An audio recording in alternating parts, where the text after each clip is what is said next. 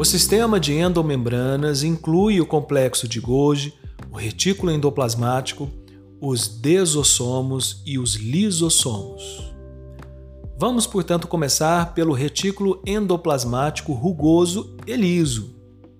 Primeiramente, o retículo endoplasmático forma a maior parte ou a parte mais extensa do sistema de endomembranas e é composto por cisternas e túbulos. A superfície externa do retículo endoplasmático rugoso é revestida por ribossomos capazes de produzir as proteínas necessárias ao sistema de endomembranas e à membrana plasmática. O retículo endoplasmático liso é uma continuidade do rugoso, que interfere na produção de diversas moléculas. Assim, o retículo endoplasmático deriva do envoltório nuclear, que é composto por duas membranas concêntricas. Estas membranas se unem entre si no nível dos poros nucleares, que são orifícios de passagem de moléculas entre o núcleo e o citossol. A membrana nuclear interna está aderida com os cromossomos, enquanto a membrana externa prefere estar revestida por ribossomos.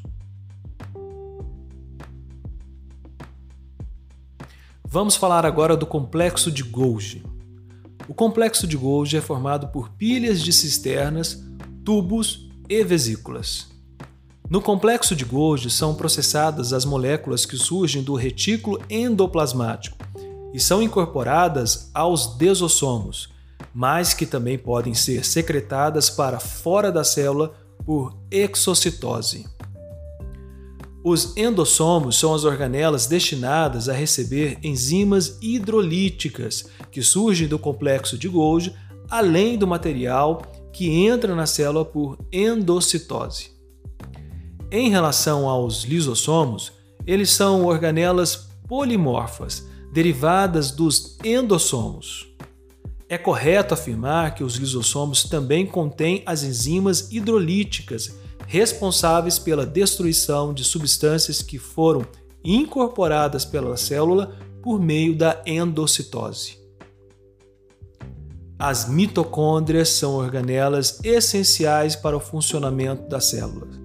Essas mitocôndrias são encontradas em praticamente todas as células eucariontes. São estruturas cilíndricas que possuem duas membranas, uma externa e a outra interna. A membrana mitocondrial ou membrana externa está separada da interna pelo espaço intermembranoso.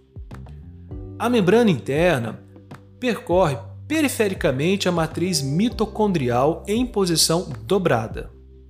As pregas da membrana interna são chamadas de cristas mitocondriais e elas invadem a matriz celular. Assim, a membrana interna e a matriz mitocondrial contêm numerosas enzimas que interferem na absorção de energia dos alimentos por intercâmbio do ATP. Já as células vegetais possuem organelas chamadas de plastídeos, que não estão presentes nas células animais. Algumas células, como os leucoplastos, não têm cor, mas atuam no armazenamento do amido. Outras células contêm pigmentos e são chamados de cromoplastos, sendo que o mais importante é o conhecido cloroplasto. E estes possuem pigmentos verdes de clorofila. As mitocôndrias e os cloroplastos possuem cromossomos circulares e pequenos, cujos genes formam RNA transportador, ribossomos e RNA mensageiro, que são necessários para elaborar proteínas para as próprias organelas. Os peroxomos têm a função de retirar as toxinas da célula. Para tanto, os peroxomos são cercados por uma membrana única de enzimas associadas à degradação do peróxido de hidrogênio. Portanto, a função dos peroxomos é de proteger a célula. O núcleo é uma estrutura essencial da célula eucarionte.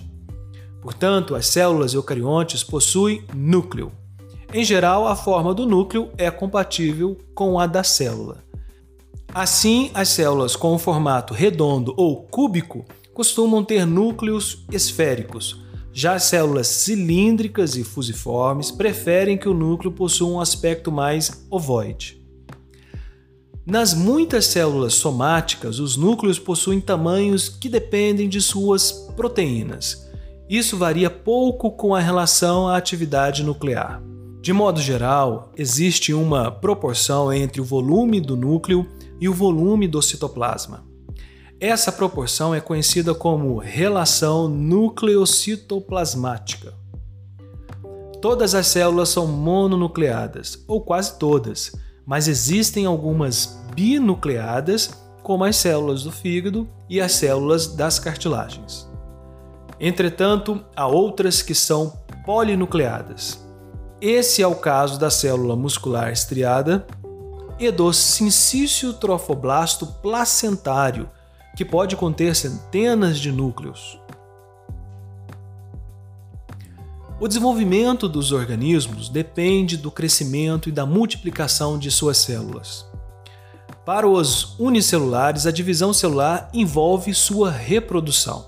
Assim, por meio desse processo, uma célula dá origem a duas células filhas que são independentes. De maneira oposta, os organismos multicelulares surgem somente de uma célula, o chamado zigoto, e é a repetida multiplicação dessa célula que determina o desenvolvimento e o crescimento corporal de um indivíduo. Para isso, a célula cresce e duplica todas as suas moléculas e estruturas antes que ocorra essa divisão. Esse processo volta a se repetir nas duas células filhas, de modo que o volume total das células é quatro vezes maior que o da célula original, e assim sucessivamente. Nesse caso, todas as células passam por dois períodos durante sua vida útil: um que chamamos de intérfase, que não ocorre divisão, e outro onde enxergamos a divisão propriamente dita da célula. Nesse período surgem as células filhas. Esse ciclo de intérfase e divisão celular se repete em cada geração, mas o período varia muito nos diferentes tipos de célula. A função essencial do núcleo é, portanto, proporcionar à célula a informação genética armazenada no seu DNA. Sendo assim, as moléculas de DNA se duplicam durante um período de intérfase chamado de fase S, em relação à síntese de DNA. Nesta fase, a célula se prepara para a divisão celular. No processo de intérfase, a informação contida nos genes é transcrita em vários tipos de moléculas de RNA mensageiro, ribossômico e transportador, que depois de passar para o citoplasma, traduzem essas informações e sintetizam proteínas muito específicas. É no núcleo que podemos identificar as seguintes estruturas. Primeira, membrana nuclear ou carioteca, composta por duas membranas perfuradas por orifícios chamados poros nucleares. Segundo, matriz nuclear ou nucleoplasma, que ocupa grande parte do espaço nuclear.